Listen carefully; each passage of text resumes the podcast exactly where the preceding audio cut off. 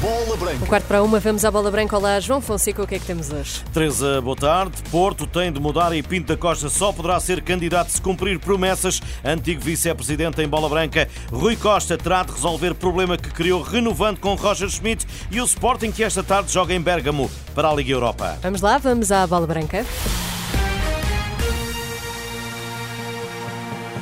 Boa tarde. O Futebol Clube do Porto nos oitavos de final da Liga dos Campeões. Máquinas no terreno na Academia da Maia e capitais próprios positivos ou perto disso.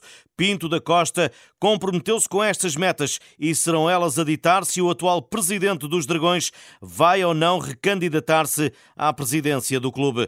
André Vilas Boas assumiu-se ontem, será candidato e oficializará esta intenção em janeiro. Nuno Lobo foi o primeiro a chegar-se à frente. Paulo Teixeira, ex-vice-presidente do Porto a Bola Branca, espera pelo final do ano para ver se Pinto da Costa cumpre com as premissas lançadas na entrevista à SIC. Se mantiver a palavra, se isto for se isto for conseguido até 31 de dezembro, teremos o Presidente Pinto da Costa como candidato.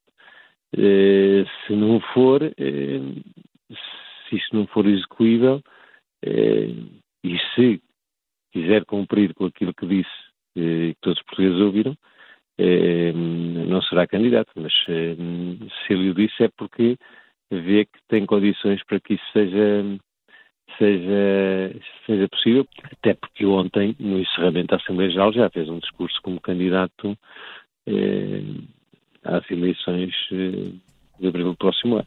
O antigo dirigente esteve no Dragão Arena na Assembleia Geral da noite de ontem e deixa a leitura sobre os números da aprovação do relatório e contas. Nós estamos a falar de 187 eh, votos contra, 198 abstenções e 434 a favor.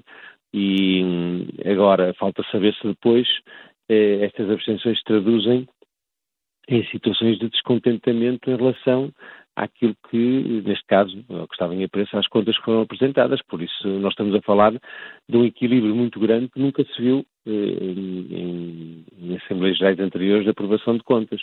E por isso é um sinal de alerta.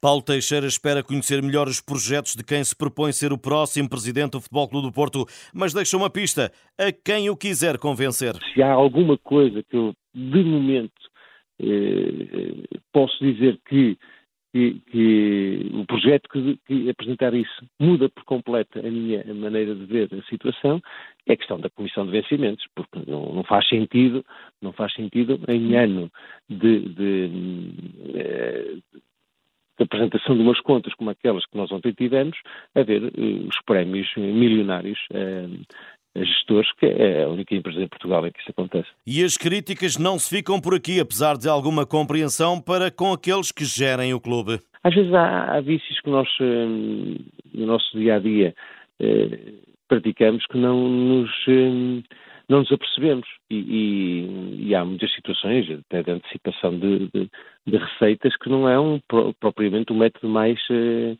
eficaz de gestão, mas eh, naturalmente os sócios são soberanos e aos sócios competirá eh, depois, eh, em abril, decidir a melhor solução. Agora, alguma coisa tem que ser feita para mudar a forma de gestão atualmente do Futebol Clube Porto.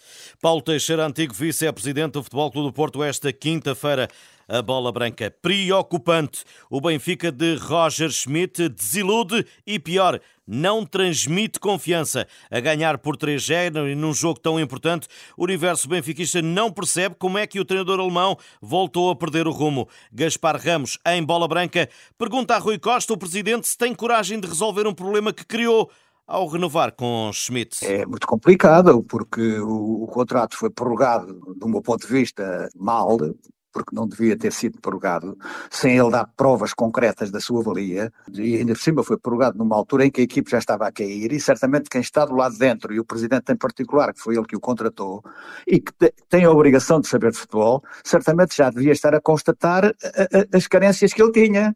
Agora tem mais um problema entre, entre mãos.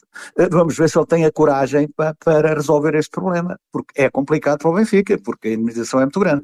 O antigo vice para o futebol volta a vincar as carências do treinador das Águias que diz não desapareceram com o triunfo sobre o Sporting. Muito desiludido porque depois de estar a ganhar 3-0, acabar por empatar o jogo num jogo tão importante para nós, isto realmente é preocupante. Independentemente de termos ganho o Sporting, de termos ganho o Famalicão, a equipa em si, a produção do jogo, não, não, não nos dá confiança. Gaspar Ramos fala em má gestão do melhor plantel em Portugal e classifica com ironia a atuação do alemão ontem com a equipa a afundar-se no resultado diante do Inter depois de estar a ganhar 3-0 no fim da primeira parte, não estrutura a equipe no sentido dela poder defender melhor. Se calhar queria ganhar 5-0, não é? Em vez de 3 ou 6. E teve o desplante de dois, a, a, a 30 segundos do fim fazer duas substituições. Como é que é possível realmente um treinador do Benfica ter esta mentalidade?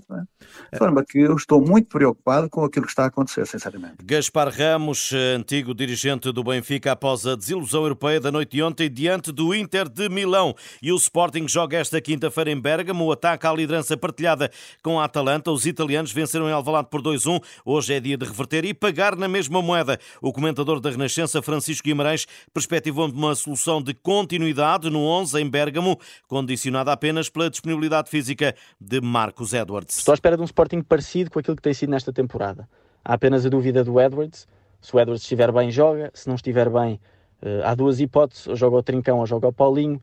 Sempre numa aproximação a um 4-4-2 que o Sporting já experimentou na Taça de Portugal, porque o Trincão e o Paulinho vão para zonas interiores. De resto, eh, estou à espera de um Sporting com, com Nuno Santos, com Inácio, com Coates, com Diomande, Esgaio, Yulman de Morita, Gyökeres, Edwards e Pedro Gonçalves. E em Itália terá hoje um espaço para mostrar que não é apenas uma equipa para consumo interno.